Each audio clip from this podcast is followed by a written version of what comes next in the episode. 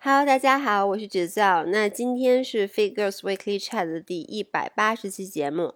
你们没有听到熟悉的这个开头音乐，是因为今天呢是一期特殊企划。我们受到了小伙子老师的邀请，去日坛录了一期关于精神食粮的主题。所以，如果你还没在日坛听这期节目的话，那干脆就直接在我们这儿听吧，反正都一样。然后，之所以没有去单独录一期呢，是因为姥姥姥爷这周实在太忙了，为了准备下周一，呃，八月二十三号晚上八点钟的直播，所以如果你还想见到我们的话，就咱们下周一晚上八点的直播间见吧。最后祝大家周末愉快，然后 enjoy。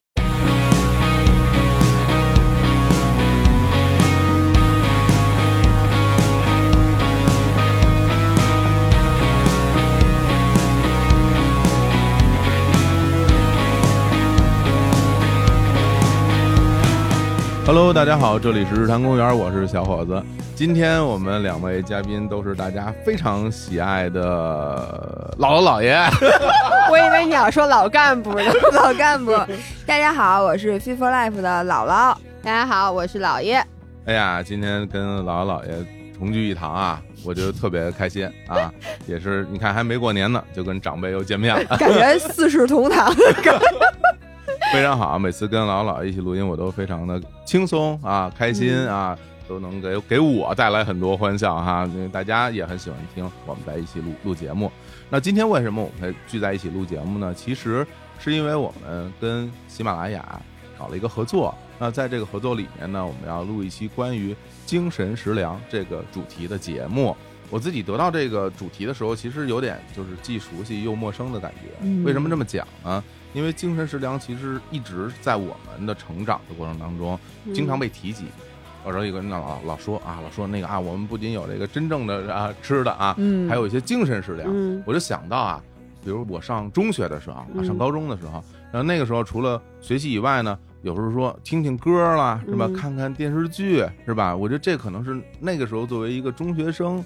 来讲最重要的精神食粮，当然还要看书了啊，然后看一些课外的书籍。当然还要看书了，赶紧找补一下是吧？对，要不然说不看书跟你们俩似的，是吧？不是不是不不，是我是我，我不看书，确确实不看，不识字儿，阅读障碍。你瞅瞅，对对。但是说心里话呢，嗯，我觉得我如果从现在这个角度来审视我自己，我忽然间发现，在我的生活里面，所谓的这种精神食粮好像变得越来越少了。就比如说，我原来可能很喜欢看书，但我觉得我这一两年，我几乎都没怎么完整的看完过成本的书。嗯，然后比如说看电影，我也很喜欢，但是我也很少有机会能够走进电影院，甚至可能一年只进去过一次，还是因为录节目的原因。然后就让我感觉很悲凉啊！我说我这个人没有精神食粮了，已经啊，对，然后还在这舔着脸给大家录播客，成为别人的精神食粮，感觉特别不好意思。你这么一说。对我来讲，我都没有觉得这是个问题，我就更舔着脸录播客了，感觉。真的，我觉得好多时候你不你不去专门想的时候吧，你感觉这事儿好像就没在意。是的。对你忽然一在意起来，你就感觉到哇，这事儿不一样了。我其实一直对“精神食粮”这四个字的定义都比较模糊，因为你知道，你一开始你问我的时候，就问我有什么精神食粮，在我心目中，精神食粮是一个这东西吧，你得能就读书叫精神食粮。哎，对啊。在我心目中，我觉得看剧就不是精神食粮。为什么呢？因为我觉得读书能让你成长，因为它是食粮嘛，对吧？它等于让你精神成长。然后我觉得那种，之前我也不知道是我的误解也好，就是我总觉得让你完全放松的这个东西，是不是就不叫精神食粮？比如说我看综艺，我觉得这个。甚至我之前我们有粉丝给我们发过私信，说姥姥姥爷，我其实一直特别的内疚，因为我花很多的时间，课余时间、工作之余时间，我没有在读一些对我专业有帮助的书，或者说是去进行一些学习，而我特别喜欢看网剧。或者喜欢看网络小说，我觉得我这是在浪费时间、浪费生命。所以你刚才有说什么，并且我听音乐的品味，我自己觉得非常内疚啊，因为我只爱听流行歌曲。流行歌曲，流行歌曲多好。说我不爱听古典乐，然后从此我就觉得我在别人面前抬不起头。对，就是你，你知道吗？我就老觉得，像我，我看综艺是不是就显得我精神很空虚？就是综艺能不能被定义为精神食粮，这种我其实现在还挺模糊的呢。哦，反反正你要是从我的角度来讲的话，因为至少我因为我们小时候受的教育都是说，你干点事儿都得有点用，对，是吧目的，得有点用，是吧？嗯但是现在我我站在这个角度再回看，我觉得只要它能给你精神上带来愉悦，嗯我觉得这个东西就是就应精该食粮。你从字面上理解，食粮就是人吃的，对对吧？嗯精神食粮就是脑子吃的。是啊，那脑子它吃什么？它是吃娱乐性的呢，还是吃有用的？这我觉得嗯大家脑子是不是也不太一样？可能是不太一样。我今天被你给教育了，嗯我一直以为我的精神食粮是读书、跑步、嗯骑车。我现在对自己有了新的认识，经过你的层层的这个什么像扒洋葱一样来直窥视我的内心，哎呀，我现在发现我的精神食粮刚才什么来着？淘宝，淘宝。逛淘宝，呃，哎，真看的电视剧。非常好，因为我我我我会发现现在我身身边的人。嗯，很多人就是拿着手机，你你你看一下啊，他你这个手机 APP 使用时间，我觉得像什么广告宝。微信肯定第一，对，都嗯。会用特别长的时间来干这个事儿。对，我觉得这个对大家，你生活里边有这么一个元素，然后给你带来精神上的放松和愉悦，我觉得这事儿就 OK，完全没问题。是的，对吧嗯，同意。这样子我就再也我可以毫无畏惧的说我不看书，但是我看视频。嗯，哎，看视频当然好了，因为你知道，就包括我觉得很多人在批判啊，说现在年轻人花好多嗯时间在刷抖音，什么都不好好的。就是去干一些正经事儿。其嗯实你从另一方面来讲，刷抖音能让他变得很开心，就是嗯他工作很辛苦，一天下来，其实他需要的就是这个放松。嗯，我觉得这个事儿吧，其实老生常谈了。嗯因为你看，就是每一代人在年轻的时候都会被上一代人批评嗯啊，说没错呃，这一代不如一代了，嗯这帮人再也没有希望了，是吧？你看，像我们小的时候，我比如我我这八二年出生，嗯那时候我们就老看动画片儿，人家就说哇，这帮小孩儿成天看动画片儿，或者是我们玩电子游戏，说这嗯玩游戏完了，这帮孩子完了废了，是吧？嗯对那到现在我们也是吧，堂而皇之的走进了社会，嗯成为社会的这个啊，这个顶梁柱哦，不敢说啊，不要，我以为你要说栋梁之才呢，我差点把话筒给打了。有点不敢说。那至少我们也都在各自的工作岗位上贡献自己的力量，是吧？你包括我们小时候老说什么九零后这孩子还不如我们八零后呢，你看他们就更完蛋了。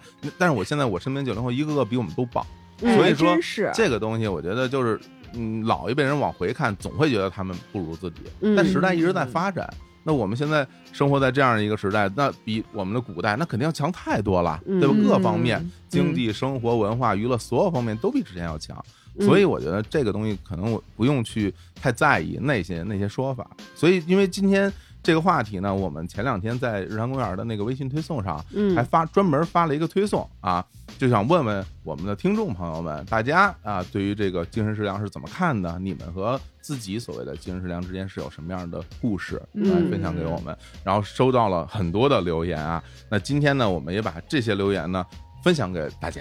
啊，嗯然后我觉得很有意思啊，好多东西都是让我看的，有的哈哈大笑啊，有有的感觉哇，这那什么像老爷说，水平太高了老爷说，这什么东西这是 我也不知道读道不。出来都。读不出来，所以那我们今天我们仨啊，我们姐儿仨一起啊，姐儿仨，就把这些内容跟大家分享分享哈。嗯我建议呢，就是我们啊，大家这个轮番读是吧？嗯哎，读完之后呢，来跟大家一起来讨论讨论，然后有感触的来来聊一聊。嗯呃我觉得我先来吧，是吧？然后我觉得呃，姥姥姥姥姥姥第二。嗯啊，姥爷姥爷压阵啊，姥爷别紧张啊，姥爷那个阅读障碍可能很有可能把大家的留言读错，大家不要介意。我看到最长的那条留言是是不是我读，我我就已经放心了。我。这已经开始算出来了，是吗？行，那我们嗯今天来念大家留言，也会隐去各位的 ID 哈，嗯啊，也是为了保护个人隐私。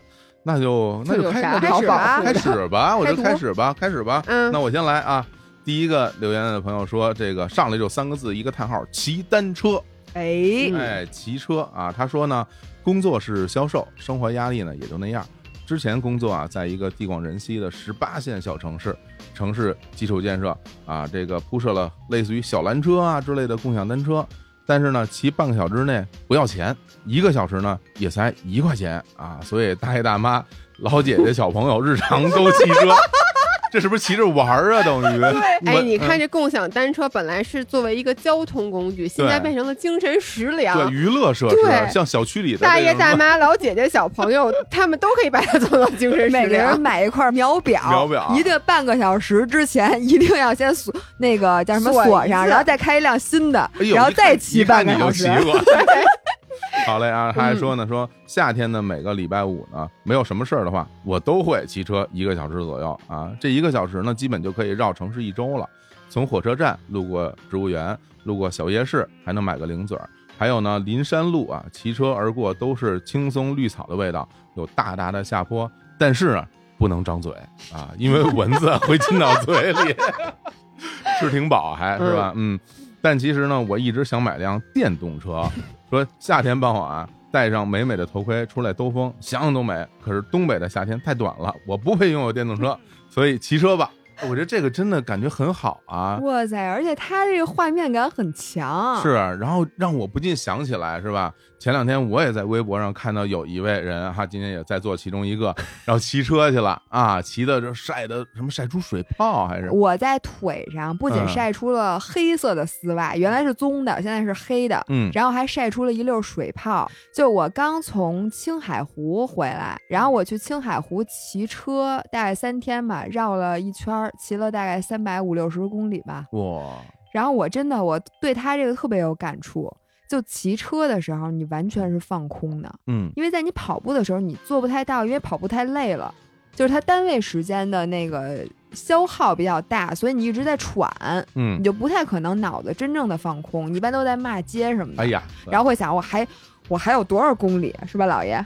我没有啊，我特别期盼我的。哎呦 嘿，加油！哎呦，对，然后骑车呢，因为它没有嗯跑步那么累，尤其是你骑平路，当然下坡就更爽了。嗯，但是你下坡的时候是真的想喊的，哦就是你会特别高兴。嗷嗷的那种，然后啊突然间，就是你本来骑平路的时候，你脑子里可能是一个舒缓的音乐，然后到你下坡的时候，就是那什么随风奔跑与什么怎么唱来着？哎，对对对，啊真的就是啊有一种特别激昂慷慨的那个音乐。啊唱起来了。然后我要给这位这个东北的朋友点评一下，嗯，我请你去那个某宝上搜索一个叫“移动城堡”的东西。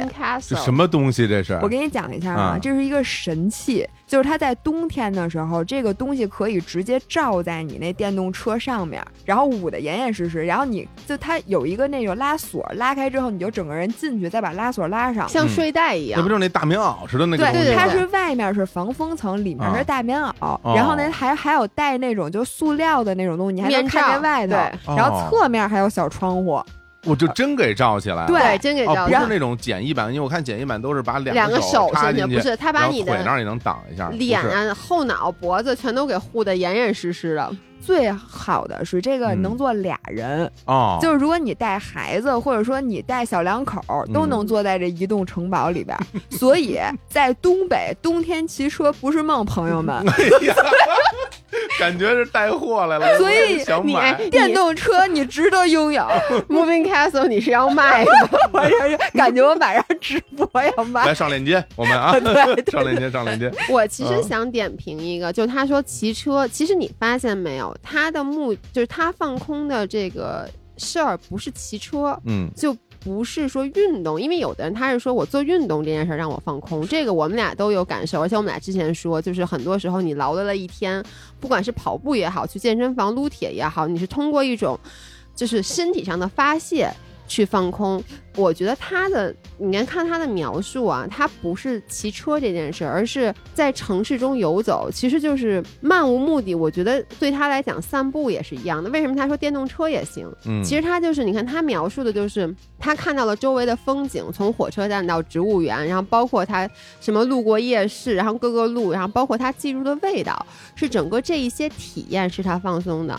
就我就记得我上高中的时候，我们家因为离学校挺远的，然后呢。姥姥知道那个时候，你记不记得？就是我们家到学校可能要十二十几站吧。然后我有一段时间，每天我放学要走回家，啊，就甚至有时候要走两个小时。那么长时间啊，你知道他学习为什么不好吧？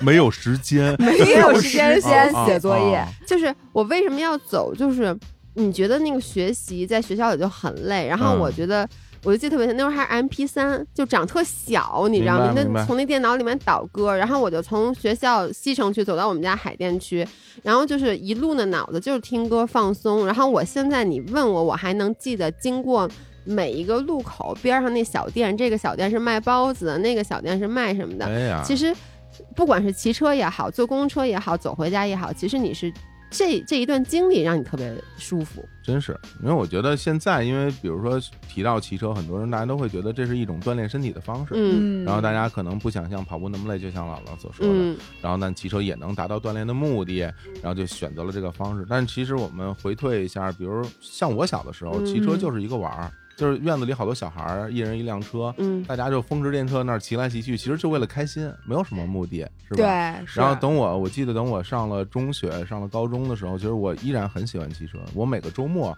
我都会骑车出去玩儿，嗯然后我就会我带着那个 CD 随身听，你看这个啊啊，带那个 M D 啊不是 CD CD 就是 CD 啊那种 CD 随身哦听，就就是那个迪斯嗯迪斯科曼啊，对对对对迪斯科曼啊，扁扁的，哇塞，那时候嗯有一个那个课特别非常帅。然后我把我把那个我那包背着，然后把那个 CD 和那随身听放在我那车筐里，嗯。我从我们家亚运村就一路骑到北海，我基本上每周我都会去一趟北海，然后这一路上就看这些路边的这些光影啊、嗯。绿树啊、人呐、就觉得很很舒服。对，甚至于我一直到了参加工作，嗯那时候都那什么时候了？都已经零五年、零六年。最开始我去上班的时候，我公司在西单，我那时候还住在亚运村。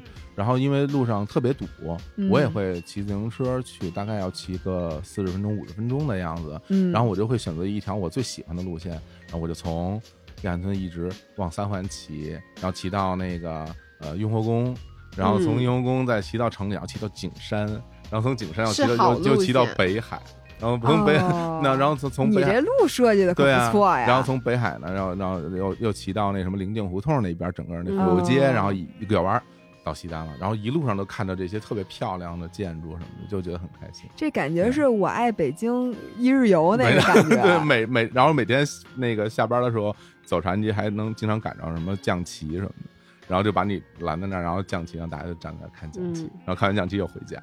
因为我们不是基本上每周末都出去骑公路车嘛，嗯。然后呢，要不就是去北边什么山呃十三陵那边，啊，要，不就去西边，嗯。然后或者去什么灵山什么的。嗯。我有一种感觉啊，有的时候你享受的不是说你具体去哪儿，因为你经常去这条路线，你甚至每周就骑这一个路线，嗯，你享受的是那个在路上的那个感觉。对，就有的人他就喜欢在路上，嗯，然后嗯喜欢骑车的这波人，我觉得像他呀，他也有可能享受那种什么自驾游，然后就一直在路上，对对对对对，然后他就觉得这个就是他的叫什么精神寄托，你知道吗其？实也不单单，比如说咱们像在北京呢，可能都是城市风光，对吧？嗯比如你到了其他城市，可能就有很多不一样的风景。嗯，每个地方都有自己的风景，比如你之前说去杭州骑，就哇那感觉是对吧？然后去厦门骑，那都什么感觉？我觉得像他那儿也特别好啊，有有树有山什么的，特别美。对，而且你知嗯道，如果你是开车的话，你是闻不到他说的那些味道对。对对对对，所以就是你只有当你是走路、跑步或者骑车的时候，你才能把自己真正的置身于那个环境中。就是很多包括你刚才说路边，比如小店那种熙熙攘攘的那些喧闹的声音，是在车里面感受不到的。而你可以随时停，对，你停下来就可以买一包子吃，嗯，真的特别好，我觉得这特别好。哎呀，我觉得这关于这骑车这，咱们就聊了这么半天，嗯毕竟也是这个大家都对这个非常有感触啊。我认为这个就很完全算是就是所谓的精神食粮了，对。嗯对精神上得到极大的满足，是的，是吧？然后这个下一个留言，他不嗯光是精神食粮，他还把食粮也给烧上了。是吗？然后给大家念一念啊，嗯这个不同时期有不同的精神食粮，哎，这我特别同意。嗯然后他说，比如曾经迷迷恋画油画，嗯我也曾经画油画，就画过一个一世独作，就画过那一个，哦就是一苹果，哇画完了之后再没开过笔。孤品，你说我这苹果得值多少钱他？画那苹果的时候，还在音频里面说呢，嗯说呃我要还开始好好学习画画了，买了一大堆水彩，就那一水彩都干了。怎么 到底是油画还是水彩哎啊？哎，什么来着？水彩，啊，水彩，啊，水彩啊啊，水彩。啊啊！然后呢？哎呦，对不起，嗯，也一直，你别老当众揭发我，那水彩油画不都是颜色吗？对呀，不都是颜料吗？纸布上就是一个好干，一个不好干真吗是？这情商低啊，真没法聊。你接着说啊，嗯，我都差点我不录了。哎呦别呀，来，嗯，也一直喜欢健身，看着自己的肌肉线条一点点雕琢出自己在自己快要五十岁的身体上。哎呀，哇塞，哎，我这是我偶像啊！偶像，嗯然后更不用说看书和写日记了。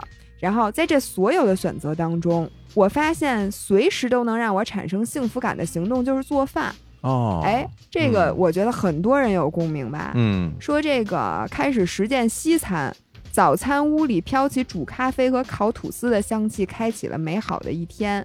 最近几年健身之后，就开始做这个健身餐，有很多姥姥姥爷的同款。哎，看来是我们的这个五仁儿。嗯然后从早上开始，然后他还有女儿，什么先煮上鸡蛋，准备牛奶，少许水果，然后什么晚上还做备餐，然后这些都是我的小确幸。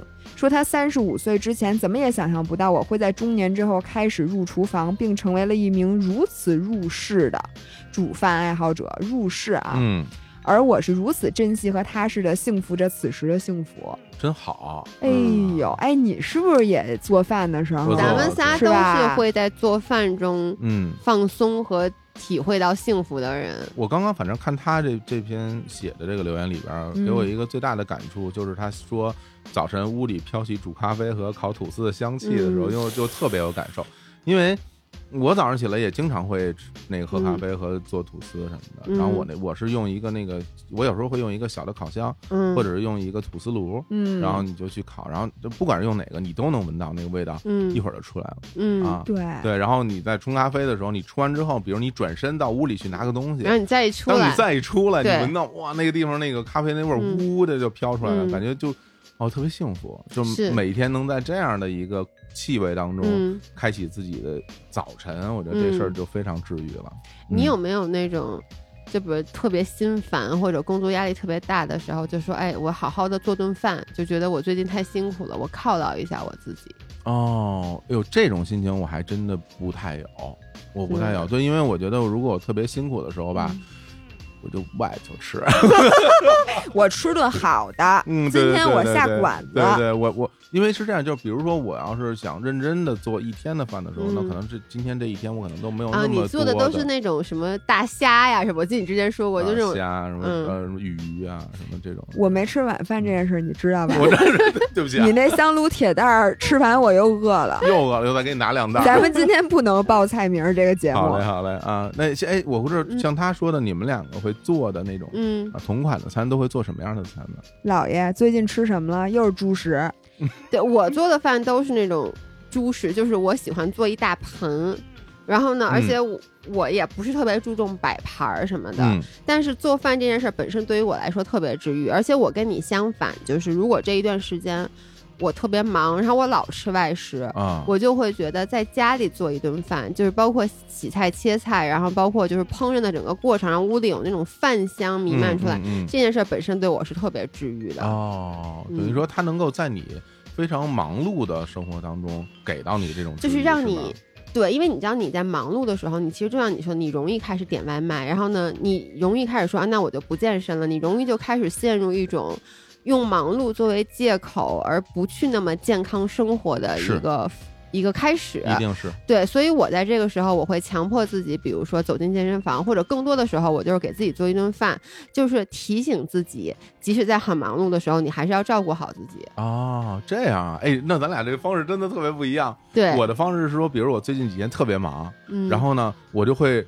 把我这些事儿全都往某些天去赶，然后比如说我一二三，呃，一二三四有好多好多事儿，嗯然后我就会把我所有的事情都排在一二三，然后塞得特别特别满。哎，跟我一样然后。嗯我就为了享受那星期四那一天的闲适，我会把之前的工作做的特别多，然后周四嗯我一早上起来，哇，今天我要好好的过一天，然后就然后就开始嗯从早上开始，然后弄咖啡吧，弄面包吧，然后中午吃鱼，呃，不不好意思啊，反正 晚上吃虾。对对对对对，就是 是这样，就是我我会我会这样去安排，嗯我会觉得就是我我需要拥有一个相对完整的，然后这么一整天的这种感觉，嗯，对，对哎，我也需要嗯你。哎，你不是这样吗？就如果你比如说这些事儿，你是希望把它铺开，还是嗯。希望把它安排的某几天，让你那两天不用出门，不用化妆，不用洗头。我我其实是会像你们这样去做的，但是呢，我就发现像我这种人吧，你看你们俩就是如果把事儿都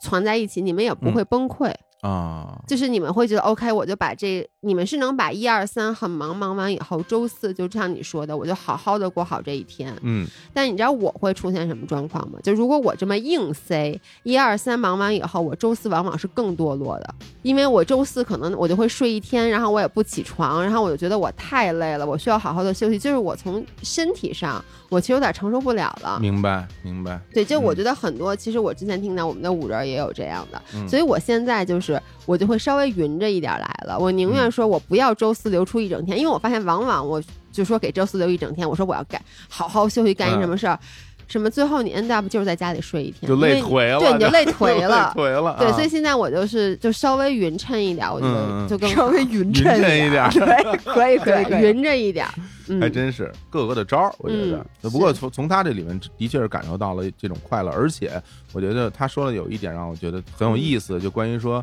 年龄的一个一个变迁。嗯对，他说他三十五岁之前嗯享受不到这样的快乐，对，但年龄过了之后，然后享受到这个快乐了。我我觉得怎么讲，嗯，我也不知道是不是真的是因为你会在某一个年龄段突然之间就变了。嗯，还是因为你的生活的内容，还有各种各样的方式给到你一些变化。嗯，但是可能就单纯的是因为老了，年轻时候你你的精神食粮，你现在已经 消费不起了比如。比如蹦迪、蹦不动了、哦刷夜刷夜，对，对我觉得，我觉得嗯这个，哎呀，这个说不好。但是我会觉得，的确是有很多人，他的确会觉得自己从某一个开始变化，嗯，对，然后生活变得不一样了。那我会觉得，其实给自己一些余地，然后就是比如说原来我特别排斥的东西，没准到哪天你就非常喜欢了呢。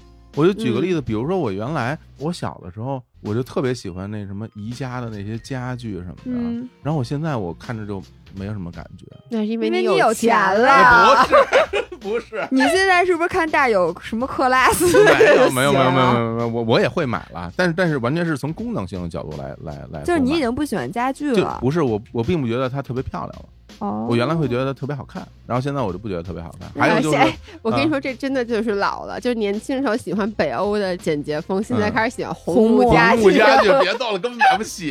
然后比如我我我小时候也特别喜欢那些什么呃国际品牌、什么运动品牌的那些嗯那些服装什么的。啊，然后然后那时候就老想着买这双鞋或者买这背心儿，什么买这短裤什么的，特喜欢。嗯，然后现在就感觉，哎呀，就那个是吧？那什么优衣库什么也挺好，就是我也 是对哎就觉得好舒服啊我发现为什么人要这么悲哀，就是在我没钱的时候，我就老喜欢那贵的。对。然后我现在也不是有钱，我有钱买鞋的时候，嗯我不喜欢了。对然后我喜欢更贵的，你说怎么办呀？更贵，那老觉得我们家缺间屋，那攒钱吧，那那那那得攒到等哪年？攒到不是你知道吗？攒到你能买那间屋的时候，你需要的只是一口棺材。大家有时候说一句话，说什么什么真的，哎，我这吃糠咽菜砸锅卖铁，我也得买这东西。后来大家说，哎呀，你就算吃糠咽菜砸锅卖铁，你也卖钱，你你只能省着点吃，但实际上省不出多少钱来。对，你还真是，其实咸菜也挺贵的，我吃现在我不吃又能省多少钱出来啊？不吃这住院费也挺贵。哎，好嘞，好嘞，行，嗯那我们来下一个吧，来，下一个其实你嗯知道吗？下一个他的精神食粮是你们两个前面的结合体。哦，你看，你说你是单车，嗯姥姥刚才读的那个是做饭，嗯这个人他说的是烘焙和骑车，哦，是不是你们俩的结合体？但我为什么挑这条留言？我首先我觉得他第一句话我特别特别同意，他说食粮听上去好像是一个让自己变充实的东西。嗯但对我来说，精神食粮却是让我有时间变得空洞的东西。嗯然后呢，大部分的精神食粮变成了我每天的固定安排：学习外语（括弧最近在背俄语单词）、嚯，健身、画画，还有周末用自己养的酵母做面包。嚯，每年这是高阶玩太厉家害！了，这个每年给朋友写明信片儿。画画更快乐的时时候是把它变成实体。去年做了抱枕，给朋友做结婚礼物，还做了些小钥匙扣挂画儿。做面包最有趣的是酵母和面团的状态会跟着季节和天气而变化，看着它们慢慢的变得光滑，慢慢长大，你必须全神贯注又有耐心，时间长了短了，用力大了小了都不行，但它最后会变得很可爱。心情不好的时候，我就一个人跑出去，在城里去走路、骑车，抽离自己，感受城市和自然。曾经一个人在美好的春天阳光里骑公路自行车，沿乡间小路去宜家，来回两个。来回两个小时，然后享受一小块提拉米苏。哎呀，也许每个人都有多重人格。我在摄取精神食粮的时候，无疑是把自己从想要逃避的现实世界中抽离出来一会儿，用别人的人格去生活一会儿，大脑才会得到呼吸。虽然他们之中没有一个被我变成了生产力，但他们倒让我变得挺温和的。我觉得那也不错。对不起，我想先插一句，嗯这段话我准备给背下来。背下来是吧？就是以后人家问我你平时的时候都干什么呀？嗯我就从自己养的酵母做面包，每年给朋友写明信片这块儿开始背诵，不是，那都是骗人的。一直背诵到去乡间骑小骑车去宜家。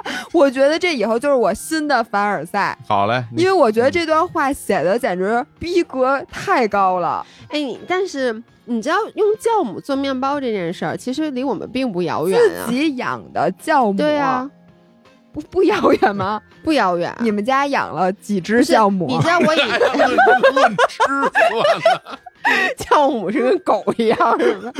刚刚他说说问完以几后，岁了？老老师说不遥远，然后三个人陷入了沉默啊，不是，你知道为什么吗？不知道该怎么着啊。我当时我我就、嗯我之前的那个德国同事，嗯然后他是我一个好朋友，我印象很清楚。他当时在那个国内工作的时候，他每周都会用自己养的酵母做面包。然后我就印象很清楚是，因为我们俩关系特别好，然后他住在北京的一个四合院儿里面。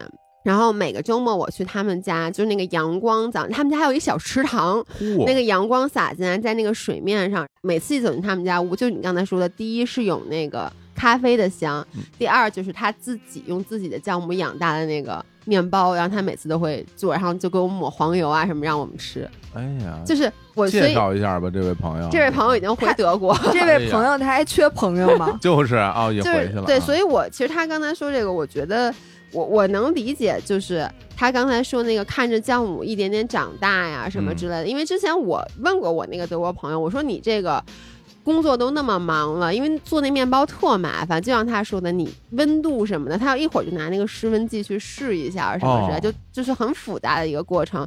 但他就跟我说，他特别享受这个自己做面包的这个过程。哎，你说这个让我忽然想起两、嗯两个人哈，一个人是那个就是在网上教大家做饭那个小高姐哦，啊，是吧？那美食博主小高姐，她她也在国外住，然后她经常给大家做各种各样的好吃的，嗯然后他也会做面包，然后面团儿什么，他就给大家讲这些酵母怎么怎么弄。嗯对，然后他好像是相是一个科学家，类似于他就把背后很多的道理讲给你听，说嗯我为什么要这么做，因为什么什么什么，我背不下来啊，因为那个太深了，都是科学。嗯，但你看他做，就感觉他好像是在掌控着这个时间和温。度，对，然后就是说一切尽在掌握，然后他就看着这个东西，按照他的想象去发酵、去变大，然后去嗯烤出来最后成品什么什么嗯样，就感觉哇，就特别爽。然后呢，除此以外，你刚刚说的那个就是。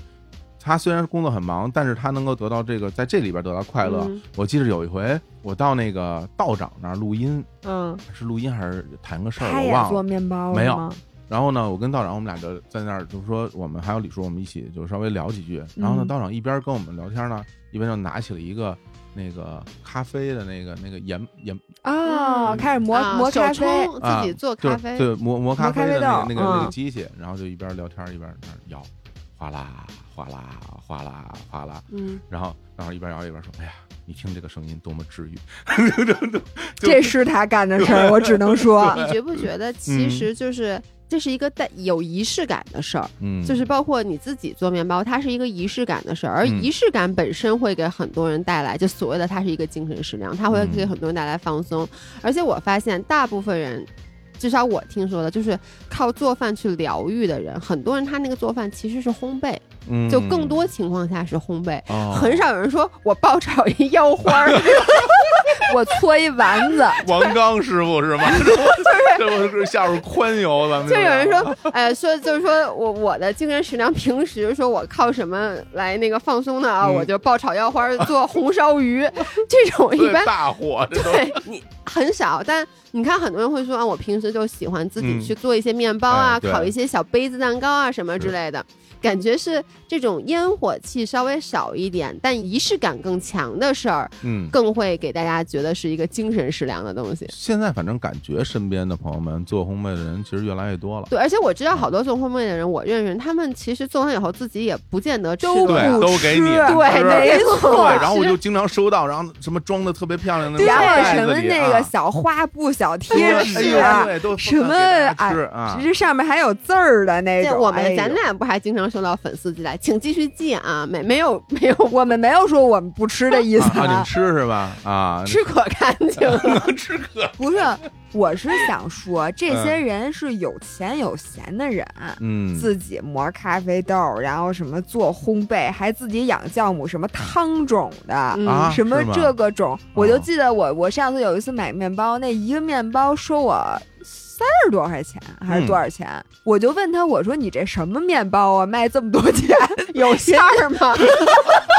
什么馅儿？他甜不甜啊？这 搁多少糖啊？就收我三十块钱。啊嗯，人家说我这什么汤种、什么酵母、什么哦乱七八糟的，就是你们这些都太过于逼格太高。嗯我觉得我们正常人能把地扫干净，能拿吸尘器吸一遍就挺治愈的。是你不喝高碎就就就就可以。哎，你还知道高碎呢？那可不，我高碎是什么呀？茉莉花茶是碎的茉莉花茶，就我爸最喜爱的品种，因为它便宜，它又有茉莉花茶的香气，然后又同时非常便宜是不是味，儿特重？因为它是沫儿。对，这就是一种分子料理，你知道吗？对，就是它又有这味儿吧，又又价格又比较实惠。对其实你要说仪式感，我觉得真的喝一杯茉莉花茶也很有仪式感。把把买的上好的茉莉花茶给它捣碎了。拿 拿出一个杯子，然后哗啦哗啦往里倒倒上放上茶叶，嗯烧一壶开水，咕嘟咕嘟泡进去，你就看吧，那热气哗哗哗，那个茶那味道味道出来是吧？很多哎人就是在家里，像我爸他就买了那个茶道的那一系列，什么还烫一遍杯子，喝茶之前就是什么其实。这也是啊，好多人会用这个对来来来治愈自己。其实这个就是，我觉得茶道本身这个在我心目中一直就是一个精神食粮，因为你嗯说他拿大缸子喝不香吗，但他就一定要去走这一套流程。嗯，大缸子喝挺香的，我特喜欢大缸子。我至今都使用大缸子喝，那小的我觉得喝半天还渴，还得老蓄水，特麻烦。特麻烦，真的。嗯，行吧，我觉得反正回头我估计咱们俩就进入到那个爆炒腰花那个地步了。不是你，他说完爆炒腰花，我心里一动，心想，哎，今天夜宵要不要吃这个？听着不错。完录完咱吃去啊，爆炒 太好了。好嘞，咱们继续啊。嗯，哎，我下面这这么长的，终于到是你的，我的妈呀，这怎么这么长你啊？给自己编的啊。A 4的纸打了一整篇儿。我的天，行吧，那我那我来念念啊。嗯，呃，这位朋友说我很喜欢去看电影儿。哎，结束了啊，我们那没有了没有了啊。我说说这个，呃，他说呢，大学期间就跟同学一起去看电影啊，工作之后呢也不介意啊自己一个人看电影，然后几乎不会错过所有感兴趣的院线电影，也会参加一些影展呐、什么的这些啊。然后他印象非常深的有一次呢，参加一个就是活动啊，这活动呢是看的是这个《绣春刀二》。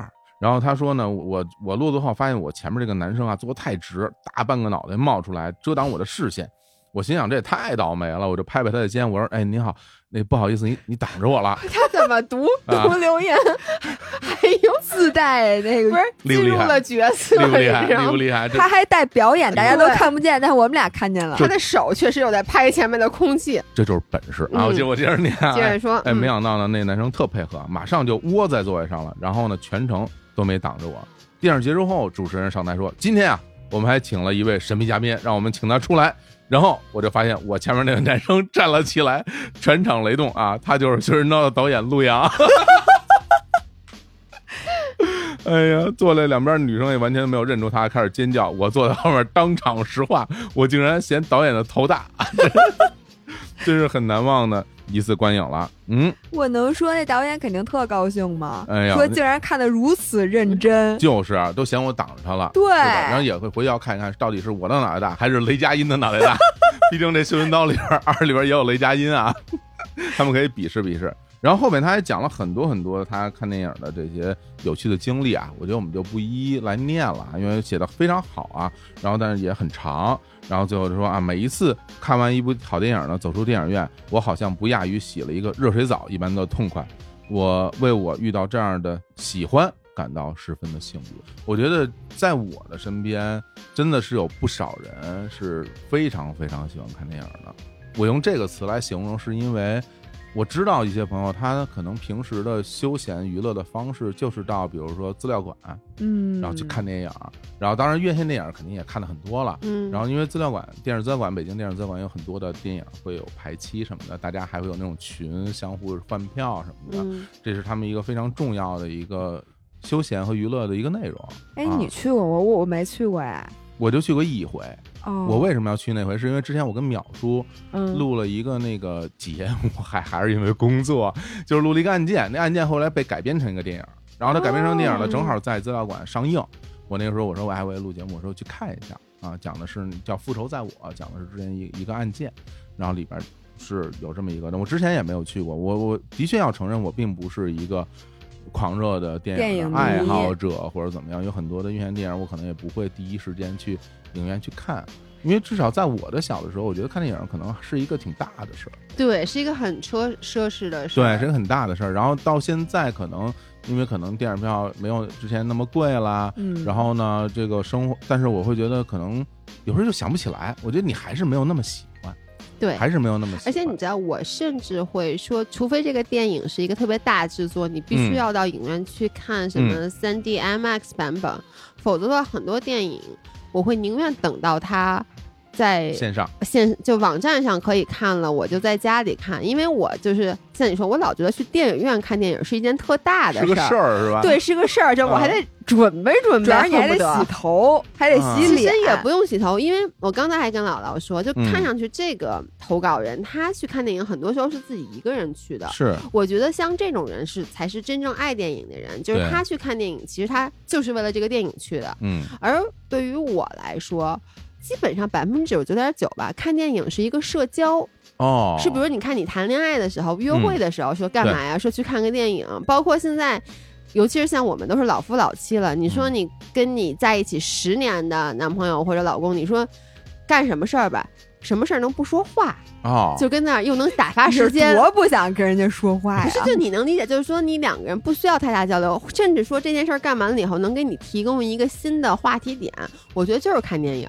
所以我觉得像我们俩现在约会，基本上就是说去看电影吧，嗯，就所以很多时候不是为了电影这件事儿，明白，就是得找嗯个事儿干，对，啊所以我觉得我就很功利看电影，看个电影，然后吃。个饭，嗯感觉这我们至少大家在一起做了一件事儿，对，是吧对，就两个人一起约了会，嗯。但是你嗯知道，我真的就如果嗯这个电影我特别想看，我肯定首选是在电影院看，嗯因为我老觉得在我们家的电视上看那电影会毁了这电影，哦，因为我是从来不看第二遍的人。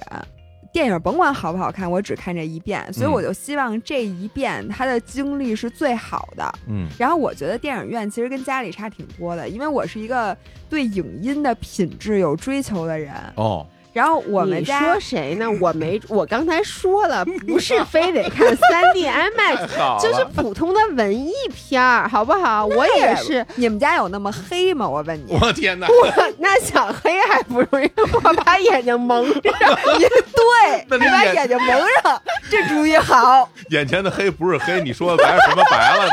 我这是什么东西啊？这个跟环境黑和眼前一片黑，那有人有什么可比我性的问你，那你在家看电影有没有那种就是大家都痛哭流涕的，你发现旁边人都在哭的那种感动，哎那种共情，你有吗？哎，你知道吗？我跟你正好相反，就是比如需要共情的，或者就去去电影院看电影，我会无法完全放松。因为你是处于一个公共场所，你旁边有的人可能接一下电话，有的人就他就拿手机看一眼，时间都会是亮的。然后有的人两个人说句话什么的，就是他其实有我又是一个神经敏感的人，我就会经常会被这些事儿给弄得注意力不集中了。你主要是因为脚不能翘到前面那椅子上。我经常踩前面椅子被人骂，好吗？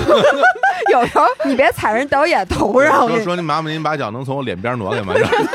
就我有时候会把脚偷偷的往上翘一下，还偷偷的，就是啊你不踩到那人的脑袋顶上，你只是踩在蹬在他那个，但有时候就有人回头跟我说。你能不能别蹬我一次？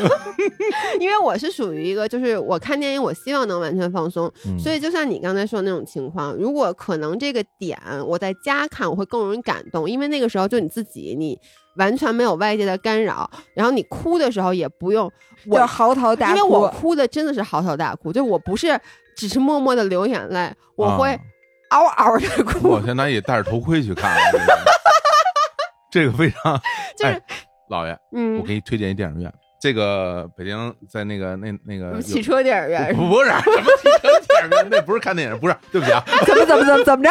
没有没有瞎说瞎说，那个那个那哪儿，北京那个东大桥啊，嗯。那边有有一个那个侨福芳草地，嗯。那个商场呢楼上有一个那个卢米埃尔嗯。呃影院，那卢米埃尔影院啊有几个厅呢，有俩座位，我称之为雅座，那雅座呢，它就只有两个座，是在整个影院的最侧边。然后那最侧边，你前面是一个那个楼梯的那个那个那么一个建筑，嗯。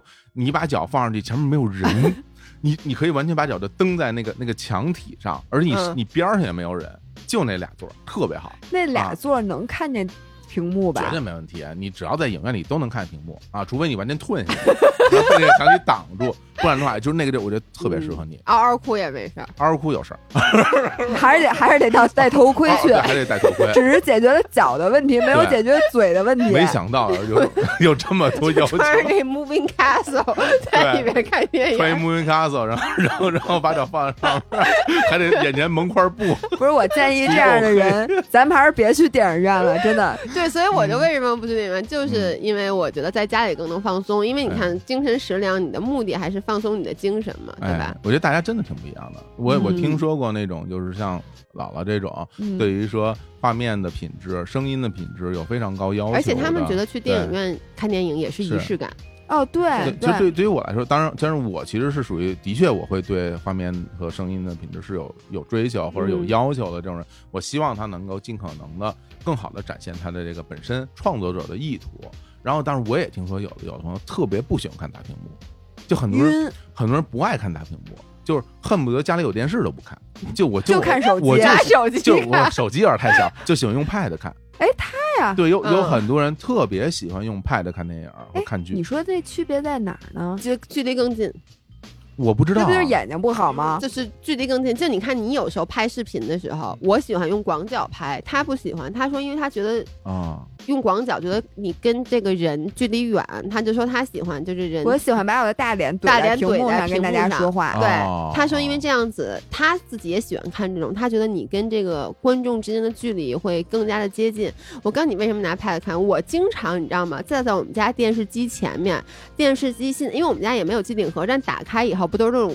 网就是什么什么酷喵什么那种网站嘛，对，我可能打开以后点开，假设说啊，我看《庆余年》，都已经把《庆余年》的点开了，但是我又抱着 Pad 就就坐在电视机前面，跟套娃似的，就在那 拿着 iPad 看。为什么呢？哎，就是觉得我我现在想到一个，就是我原来同学有一个理论，嗯因为当时比如电影它有两个厅上映，一个是 IMAX 厅，一个是普通厅，然后普通厅比那个 IMAX 厅便宜一半儿。嗯，然后他就说，咱买普通厅坐第一排，跟 IMAX 效果是一样的。我现在在想，你是不是就只要这个屏幕离脸足够近，它就是 IMAX，对，是不是？你把它贴脸上，它是不是 IMAX？哎呦，那得近。你再把两边给挡上。哇，那那你就戴那 VR 眼镜了那种啊，啊，对，三 D 眼镜。那眼镜不是要钱吗？Pad 不是都有吗？谁说 Pad Pad 也要钱？对，嗯但真的我就是有那种感觉，就是我拿着它看，我跟它距离就很接近。就你，你电视跟你之间还隔一茶几，隔一过道了，是不是？你伸脚还感觉和男男主角的距离过远，，对，理解。就觉得我 理解不了。觉得王一博就在我怀里跳舞，我的天哪！你要说在怀里，那我能懂。你总不能抱着一电视抱在怀里吧？那那我这那我能懂了，那我能懂了。对吧就所以你是搂着 iPad 看电影是吧？捧着 iPad 就王一博在我手心里跳舞，我的妈妈呀呀！我这个太感动了。王一博答应吗？我想知道。答不答应也也由不得他，我告诉你。好嘞，好嘞，行啊，这说明看电影，哎，该我了。咱们再来一个，嗯，对不起，这个是我今天刚知道是什么意思的。哦，是吗？我好意思念吗？你念吧嗯，嗯大约是写同人文吧。嗯过去几年的生活是各种意义的全面崩塌，工作、生活、爱情全都一塌糊涂，真的不知道就这样生活的意义在哪里。哎，这种感觉我也经常有。不记得是从哪天起，突然脑子里出现一个画面，长久的盘桓在脑海里。过了很久，终于把它写成了文字发了出来。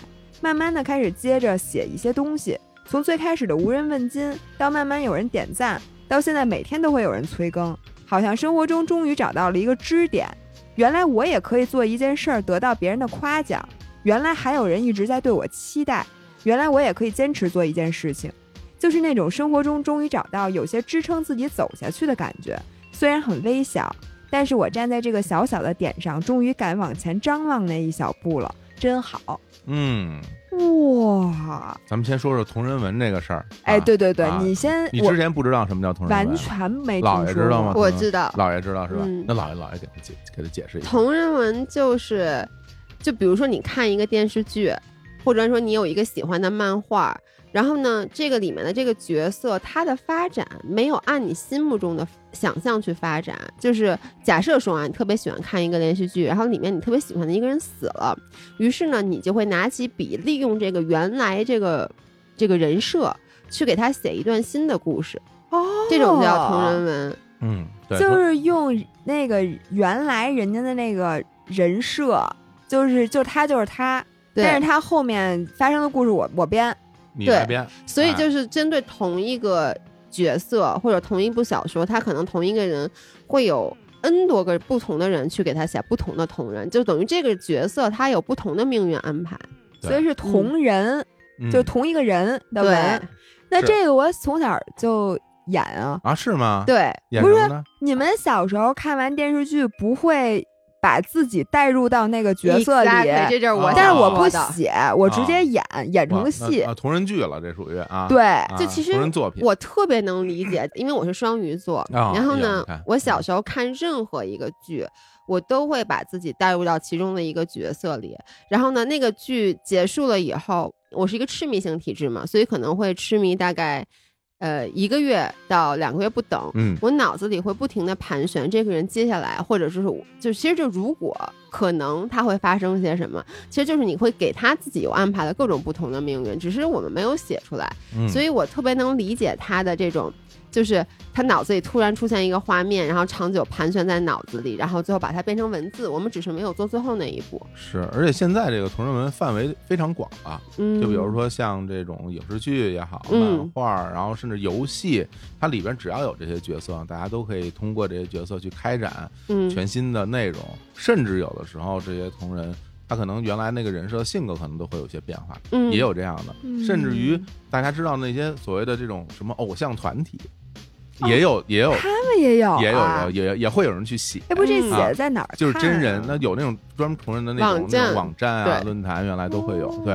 哎。大家也都会去根据这个来来去写这些剧情什么的，这是一个挺挺受人欢迎的。比如像那种像很多漫展上面都会有专门有人把那个同人文就是印刷出来，嗯，然后还有哦。还有还会有人去买什么的。哎，我觉得这挺逗的，但是嗯我以前从来没想过这件事儿。就没想过啊偶像，难道你小时候，比如你喜欢谁，你不会在心里就想跟他发生点什么吗？就是你和王一博呗，你回去也写一个呗。你真的没准回头有人写你们俩同人文，真的啊，这哟这说不好啊，这说不好。咱俩还得再红点儿。但是我嗯特别能理解，嗯其实就写文字，我觉得这可以归成一大类，就是对于精神寄托来讲，不管嗯你是写小说，我看前面还有人说写日记，其实写故事，包括我们的那个健身房的合伙人史阿姨，我们又 Q 到了这这个史阿姨史阿姨对。她的一个精神寄托是什么？他写了一个在豆瓣上开了一个叫“健身房日记”，因为他是我们健身房的合伙人嘛，他等于就把每天这个健身房的各种趣事儿，因为你开一个健身房，你会遇到不同的人、不同的事儿，特别有意思深。夜食堂了已经。对，有点啊深夜食堂啊了。啊然后他就把这些东西像写日记的形式，那他又有一点故事的感觉，嗯然后发布在豆瓣上。然后呢，其实他一开始写这个健身房日记的初衷是当时疫情，然后我们那个健身房差点开不下去了，因为哦当时疫情的时候就特别严重嘛，然后就想过是不是要关，然后他就开始。在网上去写这个，然后后来我们把疫情坚持下来了，等、嗯。但这件事儿他就没有停，嗯。然后也是从一开始无人问津，到后来好多人甚至在期待这个他的更新，对，啊所以我觉得这个对于他来说，就是帮助他度过当时疫情最艰难的那一段时间的一个支持。嗯，哎，你们两个会有写日记的习惯吗？我觉得现在日记就是我的视频，啊，因为我们拍的是 vlog 哎，还真是，对。哎，无然后就是一个视频日记，对，没错，它其实就是我的日记，然后我嗯最真实的喜怒哀乐全在那里边。真的不一样了。你看，原来大家听说身边的哪个朋友写日记，然后都会找一个带锁的本儿，对，而且然后而且那个锁是所有锁都可以开的，其实。然后把它锁起来，然后呢就只能自己看啊。嗯如果被爸妈看到，肯定要大吵一架。嗯然后你现在呢，拍了一个 vlog 的这个日记，还希望大家来看啊？对，何止是 vlog，对，你们都。来看一看啊。你录明信片儿不就是每次就是每个礼拜两个小时去跟大家讲一讲，细细的 讲这一个礼拜又发生了什么，然后你们的爸妈也在旁边听吗？还真是啊。对而且这个我觉得跟我们之前所说的所谓的那个小时候理解的精神食粮很不一样，因为小时候嗯可能是一种接收式的，嗯，哎，比如你听歌，对。是吧？你听嗯别人的作品，然后你看剧什么但是现在在这个时代，大家很多是这种输出式的了。对，你说对那些拍抖音的，其实他们这都是他们的你，虽然是输出，但是你自己精神上也能得到满足，是的，对吧？那嗯现在是各种各样的形式都会有。你说写歌其实也是一种精神食粮，就是我们俩写不出来，嗯，要嗨，要不然就 咱们可以唱啊，不，但我不不识谱，怎么怎么唱啊？瞎唱呗，写写歌不都是瞎唱唱？他的歌，他们歌也没什么调儿。我也是瞎唱，是吧 那不都是瞎唱吗？哎呀，好，那说到这个瞎唱呢，我这下一个就 是可真的是瞎唱跟？唱歌是有关系的。该该谁读啊？该我读了。啊，该老嗯一读，录老一读。下一个是 Live House，嗯我的精神食粮是 Live House。前一段时间学习和工作压力特别大，整个人特别疲惫。刚好有一场白沙 Jazz 的演出，整场演出我特别享受和亢奋，回家了还意犹未尽。Live House 作为我的精神食粮，主要有以下两点：首先，在 Live House 可以放肆的叫。放肆的跳，放肆的释放自己，尤其是鼓声、吉他声，各种乐器直击心脏，让我血液沸腾。首先没有其次，完了，得嘞，行啊，其实人有其次，只是你念错了。哪有其次啊？哪儿呢？其次是鼓 声，太好还告诉人没有其次。兴奋，很兴奋啊，很兴奋。对不起啊，我我那个阅读障碍，你看我就说我不会断句吧。其次是鼓声、其他声，是是是，我觉得已经嗯直击你的心脏了，让让你热血沸腾，我觉得你说放肆的叫、放肆的跳的时候，我整个人已经亢奋了，是吗经已经开始放肆了哈。，对。哎，这个 live house 你们两个去的多吗？我能说我从来没去过吗？从来没去过。我怎么在这期节目里暴露了如此多的死角啊？我的人设崩了，我感觉、哎我从来没去过。你还有一个这种人设呢？啊啊！怎么着？不是不是，我是说有这种来 house 的人设没有没有是吧？没有没有没有没有。那老老老爷去过吗？我在年轻和一个自行车老外谈恋爱的时候去过，啊，就是到底是自行车还是老外啊？就是就是骑着自行车的老外，哦我们就管他叫自行车老外。嗯。就是那个时候去过，我觉得就是他是一个我去那种特别地下的那种，你知道，就鼓楼那边有那种，啊就是那种啊毛。underground，、对对，就类似似于我也不记得，我去我那段时间老去，是。然后呢，就像他说的，我印象中就是大家都特嗨，嗷嗷嗷的，然后那个嗯鼓声什么那个各种声就特别特别的吵。嗯然后也确实有他那种感觉，就是你进去以后，你知道我都不喝酒，我进去我就能嗨，是吗？对，因为很省钱啊那老板已经觉得亏大了，这对是酒都不喝啊。对，但是嗯自己觉得很省钱。然后我其实能够理解他这种，呃，就是通过释放自己叫什么生理上的释放，嗯去去让自己心情得到一个更好的抒发。嗯其实我觉得我们俩说实话，live house 去的少，但是我们俩年轻的时候，我们俩有个称号叫夜店小公主，我觉得跟他这个异曲同工。而且我刚才想问你，嗯，如果你去一个夜店，他那个乐队是现场演出，这算不算 live house？那如果是这样的话，我还是去过的。他没少去。哎，不是，我先想问一下火总，嗯作为站在舞台上面的那个人，嗯，那底下的人听你唱吗？还是他们光自自己嗷嗷喊、嗷嗷跳啊？我觉得听吧，我觉得还是在听吧。他觉得他要是有一天觉得大家没在听，他彻底就不会再唱了。我我觉得还是在听的哈。虽然那个站在舞台上看大家看的没有那么清楚，但你能感受到大家的身体的律动啊，适合你的这个节奏，是踩点儿上是踩点儿吧？的，是踩点儿的，是跟你整个的现场气氛有不关系踩点儿的人可能是我，因为我听不出点儿来，所以我没有点儿。不是，那你嗯作为演出者，你嗯喜欢去 live house 吗？哎呀，这个问题问的还挺深的。我喜不喜欢去 live house 呢？我说实话，我觉得这个对我来说是工作。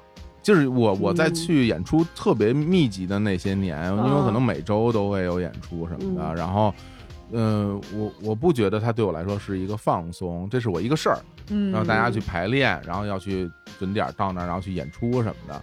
这个我，而且我站在台上，我也不会感受到所谓的大家在台下看的那个那种释放啊、嗷嗷叫啊那种那种很放松哎的心，情。那你啊看底下那么多人随着你的音乐给你叫好啊，什么嗷嗯嗷叫啊什么的，你嗯你不觉得特别有成就感吗？特激动。成就感一定会有，对，嗯但但是你说有多激动，好像也谈不上。那时候就觉得说，这都是应该的，我这么好，你们都 你们都应该喜欢。不，反正那个时候是这样。其实我们当时演 live house，为什么不？肯定是我是会觉得它是我通往成功路上的一段路。哦，没想到它是我通往成功路上的绊脚石，没想到 最因为最后也没有特别成功啊。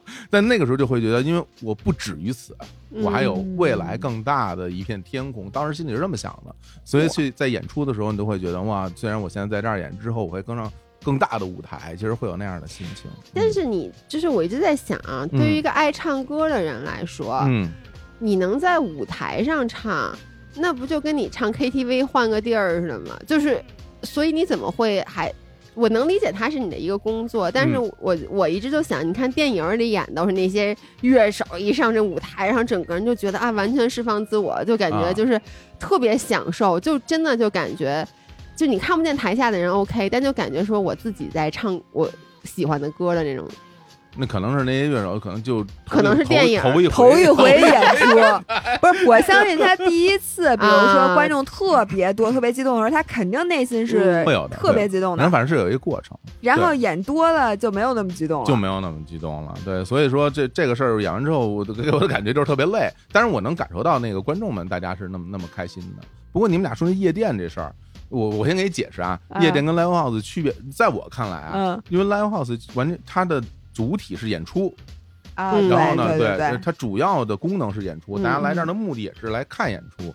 然后在一起释释放也好啊，喝点酒也好，嗷嗷叫也好，这都是演出的附属。嗯。嗯，但是夜店不一样，夜店的主体就是舞池里的迪士高，对蹦迪的这些人，对，音乐只是一个工具。你看有很多 DJ 站特高嗯啊，有 ready 这种是吧？我就去过一回啊，我就去过一回，都是你刚才说你没去过，现在又改成去去过一回，就去过一回，就去过一回。那那回就是我专门为了去，我说我你没去过是卧底，没去过夜店，我说看看什么样，然后找我一朋友带我去三里屯有一个夜店，它几楼特高，然后去感受了一下，然后然后那交了钱，然后买，我之前在节目里说嘛，拿了一杯什么饮料。进去了，然后就看着那音乐噔噔噔噔噔，然后我说不行，我受不了，走了。人家说你作为一个歌手，你受不了。哎呦，那玩意儿那玩意儿那鼓声，我没想到，呃，舞台下的鼓声是这么大的，我真哦，不过确实，台上台下不一样的。Live House 的那个下面没有那么吵，其实说实话，而而且就是台你你台上台下的音箱是不一样的功率的。对，哦我对台下台上那个是一个监听音箱，其实我只我能听那声儿就行。嗯，然后那个音箱是冲着大家的，我我听不见那个声儿啊。要不然你早聋了。要是真的，要是我早不去了。所以咱俩聋了，主要是当年去夜店去太多了。嗯哎我想问你们俩去夜店会有他这种感受吗？就那种特别释放的那种那种有有有啊特别有。嗯，而且而而且真的会就不累吗？就是大家玩的，因为累累累累累，啊也啊会累吗？会累会累。经常你是没没跟我们俩去过，我们俩是他可能就玩了一会儿吧，我们俩能从十点钟开门跳到人夜里三点钟不停我，我给你讲一下是这样的，很多人去夜店是为了喝酒，嗯我们俩是为了锻炼。为了健身，真 的真的是不开玩笑。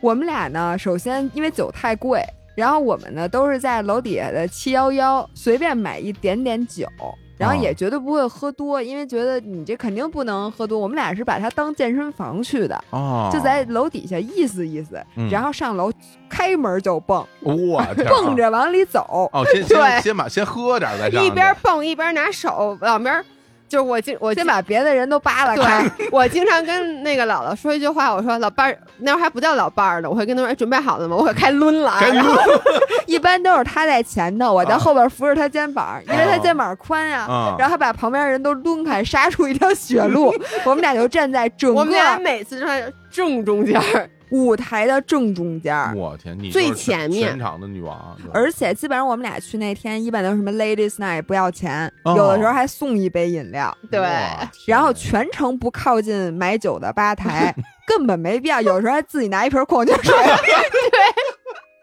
真的。然后呢，你看你上团课的时候，在健身房，嗯是不是就是比如跳舞课，就是连放很多首曲子，你跟着跳下来。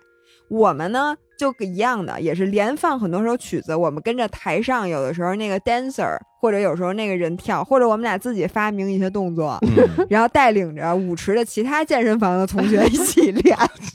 有健身房的哎，我们确实当时就是健完身以后，大家一起去去蹦迪，然后都不喝酒，就蹦迪，纯蹦。我跟你说，蹦一我晚上，我感觉后来那个地儿倒闭了，跟我们俩也是 就是恨不得有的时候咱们去七八个人占了半个舞池，但是一分钱不花 一宿，对对对，蹦一宿。太牛了！哎，那那完事儿之后会就是比如说回到家之后是什么感受？巨累，然后就能睡一好觉了。就脑子嗡嗡的，嗯然后哦嗓子基本也说不出什么话来了。嗓子为什么会说不出话呢？那里面你去过对吧？嗯，我觉得他他没去过，他不是他刚去那儿就走了。对，啊。但你能想象在里面待五个小时，我想跟他说说句话，他 哎，你别不请不要冲着话筒喊，嚷嚷着对。啊。要不然说什么呢？你喝不喝水，去不去厕所都得，你去厕所？等一下，唱，等完这首歌，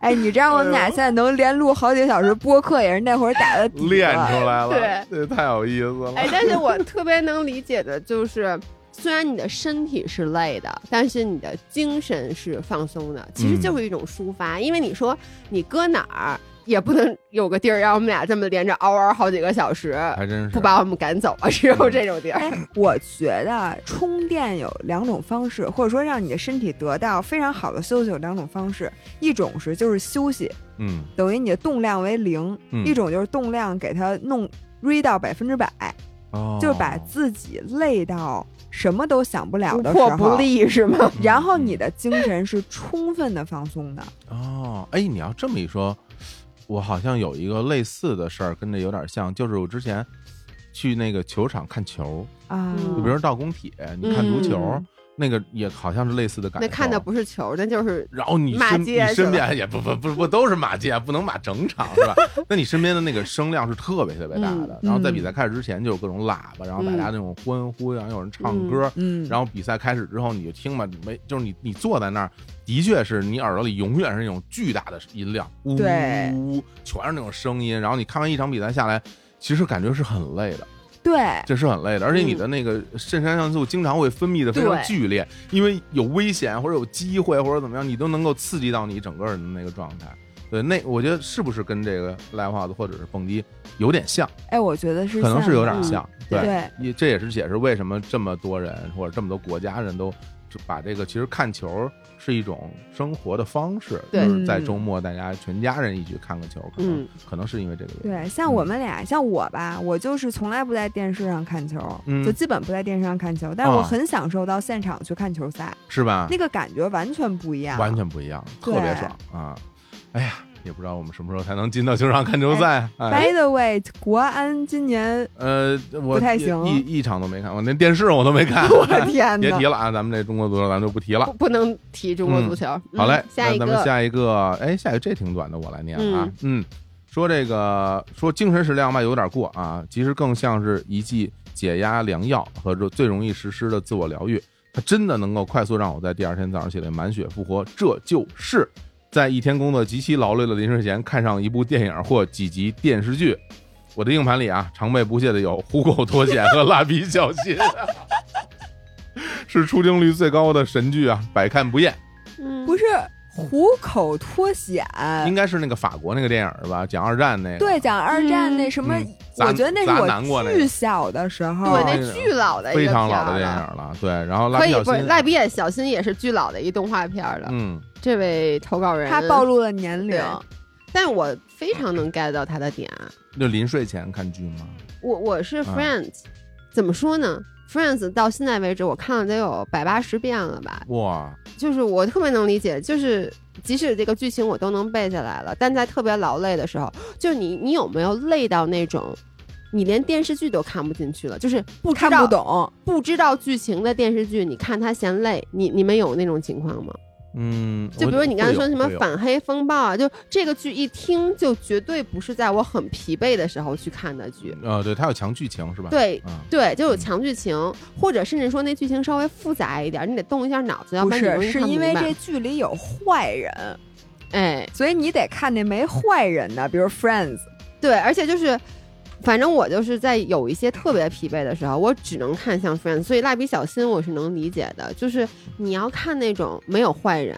不需要动脑子，全程非常温馨，让你看完以后觉得这个世界依旧单纯美好。啊，哎，我有哎，我有两个剧，嗯就是那个《我爱我家》和《编辑部的故事》哎，啊我也会，啊，全中，是啊，对就这两个是呃随时打开随时看，然后就特别对，看了心情就好。对对对，特别开心。嗯然后你就你就啊，这个太太有意思了。然后我经常会看《我来我家》那个骗子那一集，就是什么嗯盘条，然后、然后然后 然后什么到浴室里，然后什么那什么宇宙公司，什么环球公司，什么那儿其实是一澡堂子。然后就啊，我经常看那一集，觉得就特别，还有什么金刚砂牌卫生纸啊什么的，就。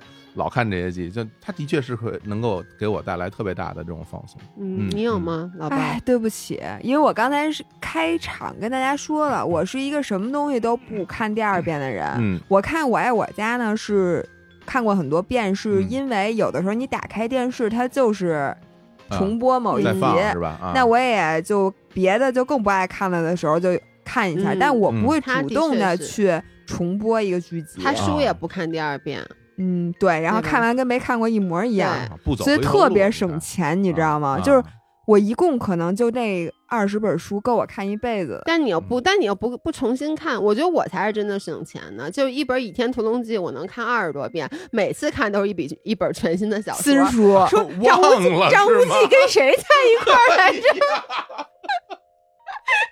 这记不住啊，这也多省钱啊！这孩子。太省钱了，太省钱对然后我最近是在看那个《扫黑风暴》，扫黑风暴就最近特别火。嗯，因为我原来呢是在大家都看《人民的名义》的时候，我没有看，我现在然后还没看呢，是很好看。特好看，我跟你说。然后在大家都看过那劲儿之后，我自己看完了之后，发现无人交流，哎，就跟你知道那种是多痛苦的一件事。我这两天在看《庆余年》，然后那天吃饭的时候，我说他们说你最近看什么？我说我看《庆余年》，他们说那不是三年前的剧吗？对，所以我在大家现在都说那个扫黑风暴嗯是扫黑版的《人民的名义》嗯于是我就趁着大家都在看的时候，我赶紧看一看。我是特别爱看那种反腐啊、扫黑啊、嗯侦探啊、抓坏人啊、哦那种，啊所以我看这个我就特爽。嗯，喜欢看破案的。啊对哎，有有强剧情，然后有好人坏人，重案六组，那对，喜欢死，重案六组 特喜欢，特喜欢。柯啊南也特喜欢，柯南也特喜欢，也不知道有一个我们小时候看那什么。叫什么《动物王国失窃记》，不知道你看过没有？你说的是黑猫黑猫警长吗？不是，动是一物王国失窃记是一个是一？个纯动物拍的一个 谁看过这个《Comment Down Below》？我就简直对，惊里呆了。里边里边有一猴探长是一真猴，可好了。猴探长啊你这么一说，我 我不记得这个名字，但你说嗯都是动物呀，是不是还有一只狗？有啊啊，我他一说猴探长，我脑子立刻浮现出那只猴来。不是不是，我真的看过，特别有意思。我怎么没？有印象？我看过。啊哎，你看咱们一说，嗯我特别开心的是，你看大家会说，比如说不管是去 live house 也好，包括看这种什么蜡笔小新也好，这个就是我说的，之前我不觉得这种叫精神食粮，嗯我对这种叫说句不好听，我之前觉得我会觉得我在浪费时间，嗯就是比如说我看一本我刚才说什么 Friends 啊，就不是那种真正有意意义、嗯或者说不带功利目的的看的东西。嗯，但这么聊下来，我发现其实这些都是对对吧？对对，给到我们精神上一些慰藉吧，或者真的，你是对真猴演的猴探长，这都是别有意思。我回补补课，不然看不知道有没有资源啊，但真的非常有意思。行，那我们就再来念最后一条吧最后。一个，那这也我来吧，嗯，好吧哎，我大包大揽，我来念了啊。因为为什么要念这个呢？哎，这个切入我们的主题了。哎，这个这位朋友呢说的就是听播客。哎哎，哎，他说呢，他说我是听完飞福来的啊，飞福来。飞福来，哎，我看半天，我说这飞福来是一个介绍什么来福枪的节目，还是什么是飞福来啊你知？道为什么？因为我们俩的嗯公司就叫北京飞福来文化传播有限公司。这么厉害？怎么着？你是想让大家给你开票啊？还是怎么念这么清楚？对大家那个用吃饭就不用票，我把税号然后发。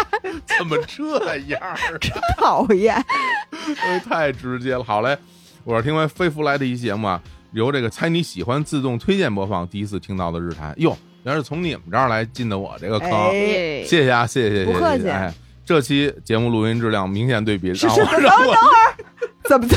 应该是那期在我这儿录那期节目吧，就是设备设备不一样啊，对啊，让我立刻驻足啊。之前我记着你们那听众还说呢，我们不在乎音质，什么你们录成什么样我都喜欢听。后来录完那期以后，大家说，哎呀，感觉是应该 换到设备了。对，说你们我我们一开始换了这个高级的这个设备，然后就说其实你们用什么设备我们都喜欢。啊，后来就开始说，哎呦，这真是新设备就是不一样。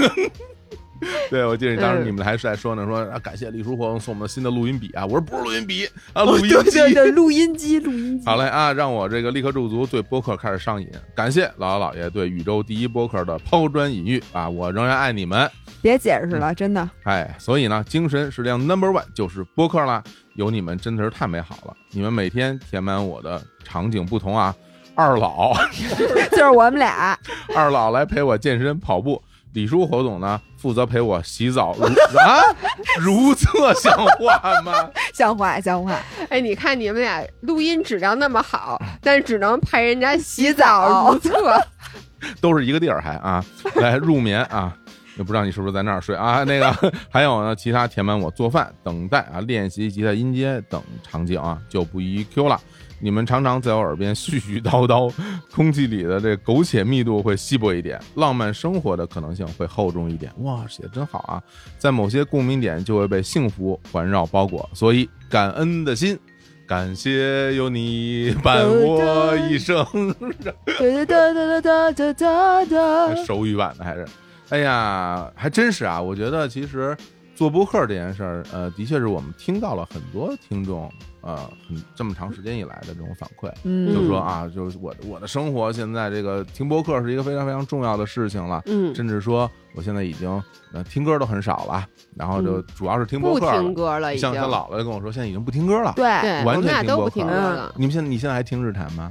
当然了，还在听啊？嗯跑步的时候听。如厕呀，如厕洗澡啊，哎，说心里话挺逗的。我原来啊，嗯，我洗澡的时候我没有什么什么听东西的习惯。嗯后来呢，我就听大家说有人洗澡时候会听播客，然后我就试了一下，听得见吗？非常好，真的啊。非常好哎，啊！你是怎么听？你是把那个手机放在浴室里头，还是放在浴室里边，头？放外边听不见。嗯我一开始试过放外面，嗯我感觉那个水声是会盖过那对个，因为你对对对对会什么，你比如你们家那个什么干湿分离什么，它就嗯隔开了。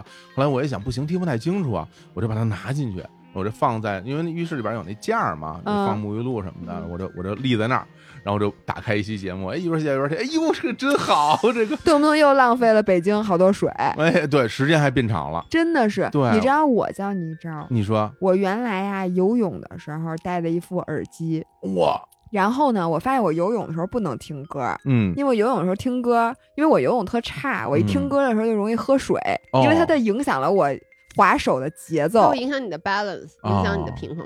反正就是。嗯然后我发现我洗澡的时候可以戴着耳机，嗯，因为我们家那个就是放东西那一层啊，那上面都是沐浴露什么的，没有地儿放手机。哦而且我老觉得把手机弄湿了，它可能它有时候它那个耳机那个孔什么的，它进水了就不行。是于是呢，我现在就把洗澡的那副耳机放在了那个浴室里头。哦，然后我有时候想游游泳的耳机，不是洗游澡的泳的耳机。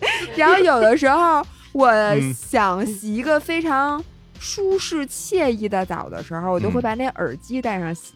嗯，然后很多时候是啊，你和李叔也嗯陪伴过我洗了很多很多热水澡，这话题，谢谢啊，哎谢。哎好，我再给你们俩支一招。还有招儿，我前两天在网上下单还没收到，在淘宝上下单了一个淋浴房专用喇叭，就是专用音箱，就是你通过蓝牙因为你知道吗？你戴着耳机你洗头，我觉得就你你这洗头难道不会揉到耳？朵根儿后边洗不着了，对呀、而且你这多不舒服啊！那个耳机特便宜，就我记得一百块钱。耳机是音箱，音箱，这俩人就是到底 说的准不准你？直接连上蓝牙，嗯那个小音箱就贴在你浴室的墙上，哦，防水的，防水的，人家哦淋浴房专用。哦，还能吸在对墙上。大家如果感兴趣的话，我看看下回直播，要不然哇我又开始了，真够烦人的这人。不是我，我买来就是想自己先试一下，就觉得好了，我再推荐给大家。但现在你们俩今天聊起来了，我觉得你们俩那方法，不管是把手机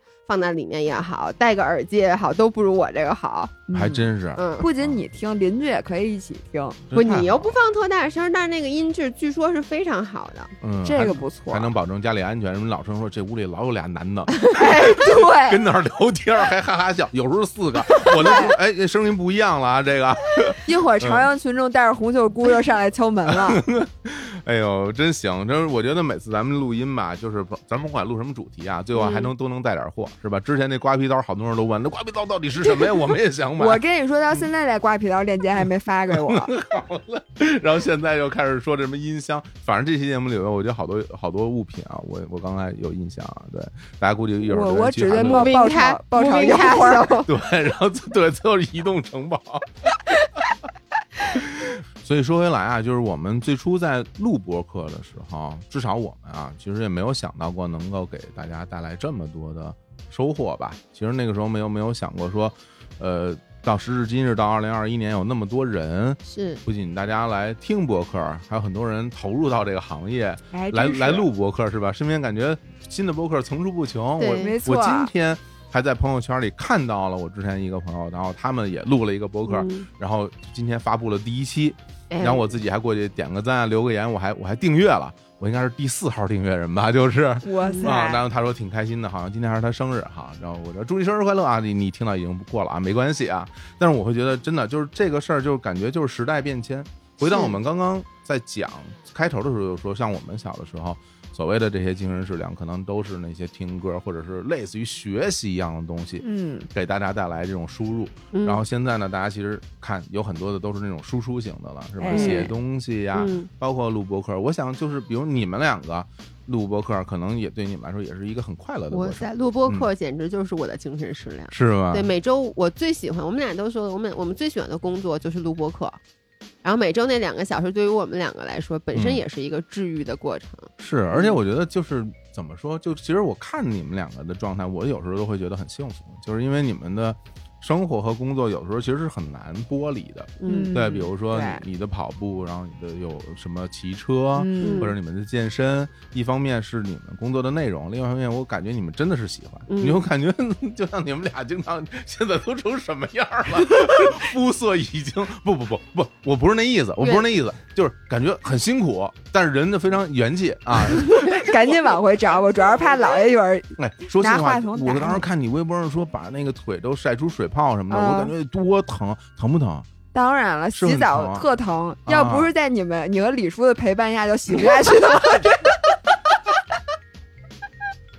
哎呀，好嘞，真的也如同我们这次跟喜马拉雅这个合作啊，喜马拉雅每天的精神食粮，嗯其实在这个平台上，大家能听到各种各样的声音，然后陪伴着大家度过每一天。我觉得说心里话，其实身边的人，大家有时候会反映说，你说你的日常生活快乐不快乐？你每天是不是过着你想要的生活？我相信很多人可能都不能给出一个肯定的答案。嗯，但是我觉得至少这二十四小时里面有那么一段时间能够给你带来快乐，就是对于现代人最大的慰藉了。